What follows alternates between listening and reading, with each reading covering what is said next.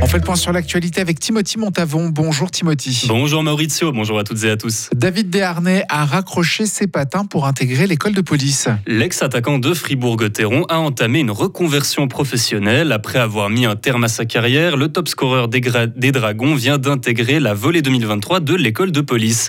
Pour le chef de la formation de la police cantonale, Sandro Applanalp, la notoriété de cette nouvelle recrue est un atout. Très certainement, ça peut booster, étant donné qu'une personnalité telle qu'elle ça peut toujours amener quelque chose de plus-value.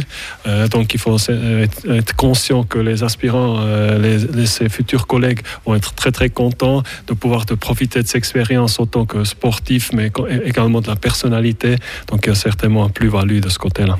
Si tout va bien, David Desharnais entrera en service comme gendarme dès l'année 2025. Il espère que lorsqu'il sera en intervention, on le reconnaîtra. Euh, ben, j'espère bien. Euh, j'espère bien qu'ils me reconnaîtront et puis ça sera juste plus facile de discuter avec eux et euh, sans violence et dans, dans, dans, la loi, quoi. Donc pour vous, c'est plutôt un avantage d'être d'être connu. Ben, des fois, ça facilite ouais, la, la, la façon de, de, vouloir dire quelque chose. Et puis, ouais, exactement. La police cantonale compte d'ailleurs d'autres personnalités du sport dans ses rangs, l'ex-vététiste Charline Franière et l'ancien judoka Ludovic Chamartin. Le système de santé cantonal est débordé et les choses ne risquent pas de s'améliorer de sitôt. C'est ce que montre un rapport publié hier qui se base sur le recours aux soins hospitaliers par la population fribourgeoise. Il estime par exemple que les consultations psychiatriques pourraient grimper de 13% d'ici 2035. Philippe Demière a annoncé que le canton étudie actuellement le projet de bâtir un nouvel hôpital dans le canton de Fribourg. 2100 signatures pour une pétition visant à réorganiser les fonds de la caisse de pension fribourgeoise. Le texte a été déposé hier à la chancellerie. Il réclame des placements plus transparents et plus écologiques, plus d'énergie renouvelable et aussi une rénovation du système thermique du parc immobilier appartenant à la caisse de prévoyance. L'État de Fribourg a jusqu'à fin avril pour donner sa réponse. C'est peut-être la fin des disputes concernant le port d'Estavayer-le-Lac. La commune et la SOCOP, la société coopérative du port de Plaisance, sont en conflit juridique depuis des années au sujet de qui a le droit de gérer les lieux. Les droits d'exploitation étaient sur le point d'être accordés à la commune. Les deux parties ont demandé à suspendre la procédure et sont actuellement en négociation pour trouver un accord.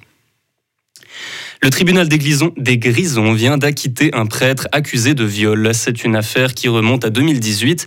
L'homme faisait alors face à la justice pour accusation de viol répété. De plus, des photos montrant des scènes de torture et de meurtre avaient été retrouvées chez lui. Il écope finalement d'une peine de 30 jours amende à 30 francs pour possession d'images violentes et cruelles. Le vent est de retour en puissance. La faute à la tempête Matisse qui a traversé le canton hier. Elle s'est surtout faite sentir dans les districts du lac, de la Broye et de la Sarine. Une jeune fille de 14 ans a été blessée à Didier par la chute d'un arbre. Toujours à cause du vent, deux trains ont été poussés hors de la voie ferrée hier peu avant 17h dans le canton de Berne, l'un au-dessus de Jegenstorf, l'autre dans les environs de Bienne. Bilan 15 blessés. Les bourrasques atteignaient les 136 km/h hier sur le plateau, la vitesse du souffle d'un ouragan. Et pareil phénomène s'est produit aux États-Unis. Le vent cause des dommages bien plus sévères là-bas. Une tornade a traversé l'Arkansas hier et a balayé plusieurs bâtiments et fait quatre morts. Il y a une semaine à peine, la même catastrophe survenait dans une ville du Mississippi. Elle avait fait 25 victimes. Il s'agit d'un fait historique sans précédent pour un ancien président euh, américain. Donald Trump doit comparaître mardi devant la justice pénale de New York. Une trentaine de chefs d'inculpation sont retenus contre lui. La plupart concernent des délits de fraude. Il aurait également acheté le silence d'une actrice pornographique après une relation extra-conjugale. Si la justice devait le condamner, il serait toutefois toujours euh, éligible à l'élection présidentielle l'année prochaine. Et pour terminer sur du plus léger, le pape François vient de sortir de l'hôpital. Il semble avoir retrouvé la forme. Il, avait suivi un traitement antibiotique dans cet hôpital suite à une infection respiratoire et une bronchite. Il semble avoir retrouvé le sourire également après un passage effectué euh, au service oncologique des enfants de l'hôpital où il séjournait. Retrouvez toute l'info sur frappe et frappe.ch.